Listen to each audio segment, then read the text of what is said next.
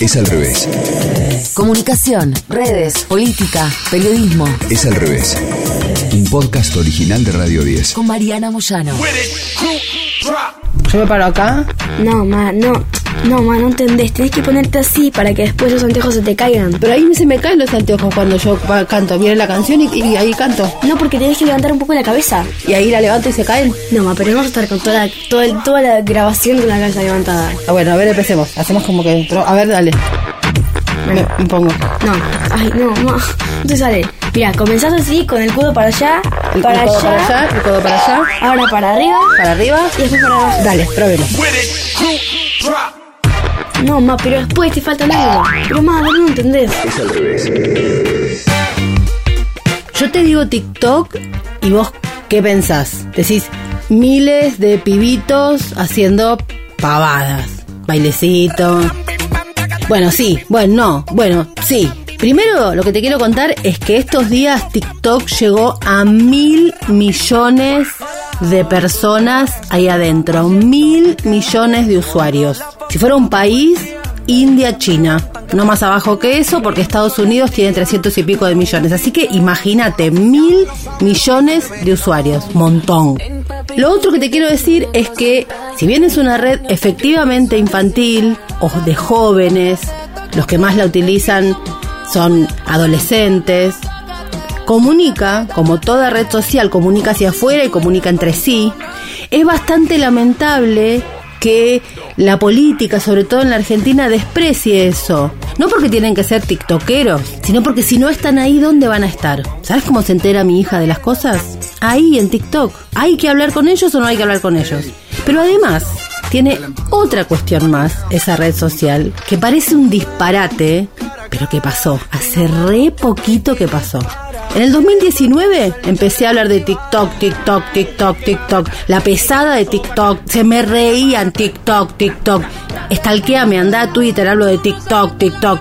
Porque se venía algo, tanto se venía algo, que terminó siendo una discusión, una disputa entre nada más y nada menos que Estados Unidos y China, ¿sí? Morite de risa. Entre Estados Unidos y China terminó siendo el problema.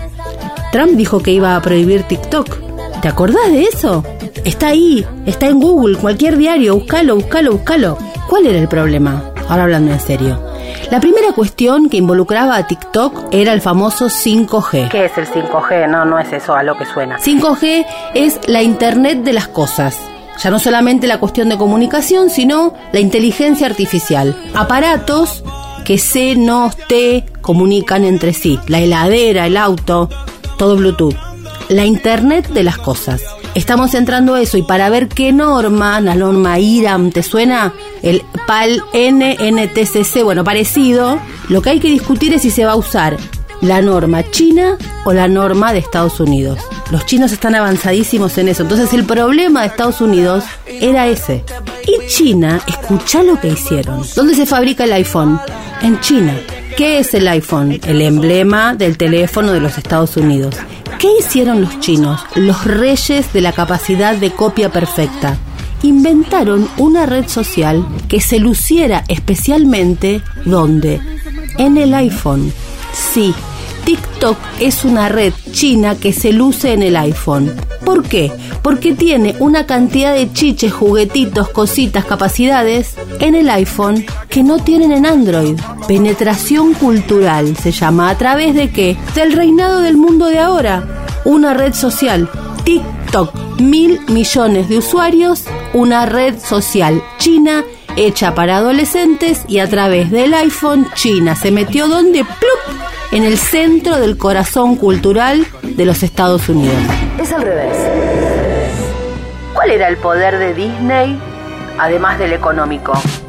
Que moldea culturalmente a generaciones enteras. Hoy los chicos no miran ya televisión o cine como hacían o hacíamos antes. Han cambiado de una manera absolutamente inédita las formas de consumir de todos, pero muy especialmente de los más chicos y los más jóvenes.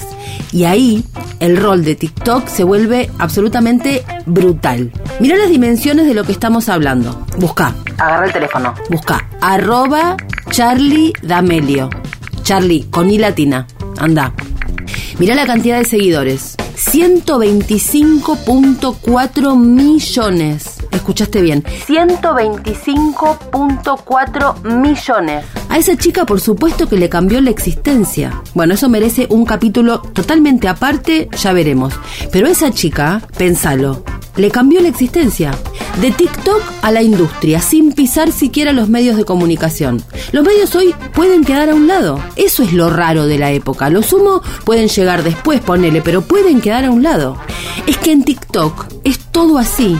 Todo es en esas dimensiones. Y la particularidad de esa red es su algoritmo, o sea, su forma de funcionamiento. Vamos a decir que es un algoritmo mmm, muy democrático. Quiero decir, cualquier video tiene enorme capacidad de viralizarse. Cualquiera, no importa la cantidad de seguidores. Y cuando se viraliza, explota. Como pasó con Cuñaporanga Tatuyo. ¿Sabes quién es? Es una chica de una de las etnias del Amazonas. Tiene 22 años. Solamente 22 años. Y logró más de 6 millones de seguidores mostrando su vida cotidiana. Claro, es una vida absolutamente exótica, pero bueno, como se ven cosas exóticas en todas las redes sociales y en cualquier lugar del planeta.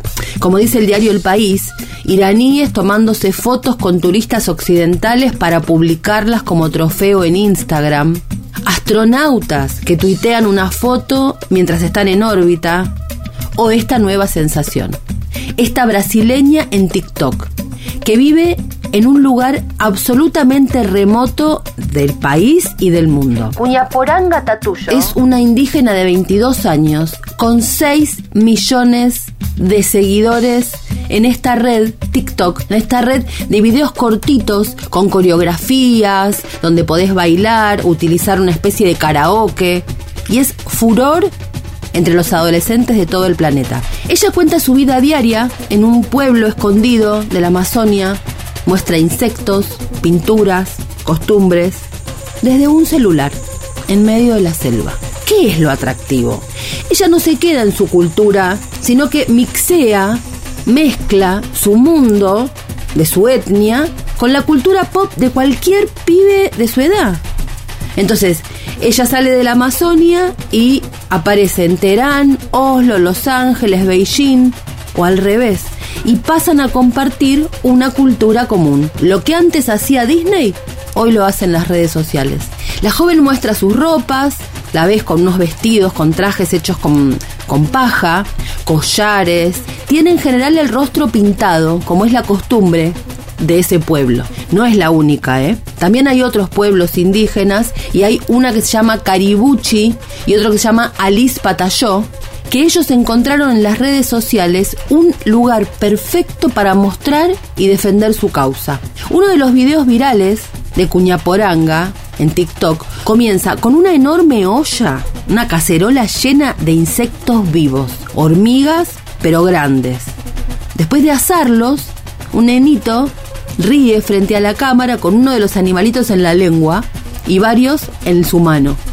Subieron ese video y a la tarde de esa publicación el video tenía 92 mil visualizaciones. Esta joven, que está registrada como Mayra Gómez Godiño, abrió una ventana al mundo. Y para ella también es una ventana que se abrió. Llegar a su casa, desde Río o de San Pablo, requiere tomar dos o tres aviones y navegar durante una hora por el río Negro desde Sao Gabriel de Cayoeira en el estado del Amazonas. El Washington Post la fue a entrevistar y Cuñaporanga dijo que ella era solo uno de los millones de usuarios anónimos de TikTok. Hasta que grabó un video comiendo esta larva y eso explotó. Ahí comenzó el fenómeno. En el informe incluso del Washington Post tratan de averiguar cómo se come y cómo se cocina esa larva y dicen que tiene gusto a coco. un poquito de asco da. Pero en fin, es una cultura. Brasil es un país que está mega, hiper, súper conectado a Internet, tremendamente conectado. El alcalde de Río, Eduardo Paez, tuiteó hace poco una estadística de la Organización para la Cooperación y el Desarrollo Económicos. Dice que los brasileños pasan en promedio 9.3 horas al día en Internet y la mitad navegando por las redes sociales. Las redes sociales para estos pueblos se han convertido incluso en una herramienta política con muchísimo poder. Ellos, por ejemplo, los vas a encontrar protestando en Brasilia, físicamente, pero también se ponen a trabajar en red, en Facebook, Instagram, Twitter y por supuesto TikTok y presentan ahí denuncias sobre lo que están haciendo con sus tierras. Dice Caribucci, que tiene 54 mil seguidores en Twitter en este caso, esta activista de 27 años, ella dice, la gente tiene una visión muy racista de los indígenas, como si no pudiéramos usar la tecnología. Tiene razón.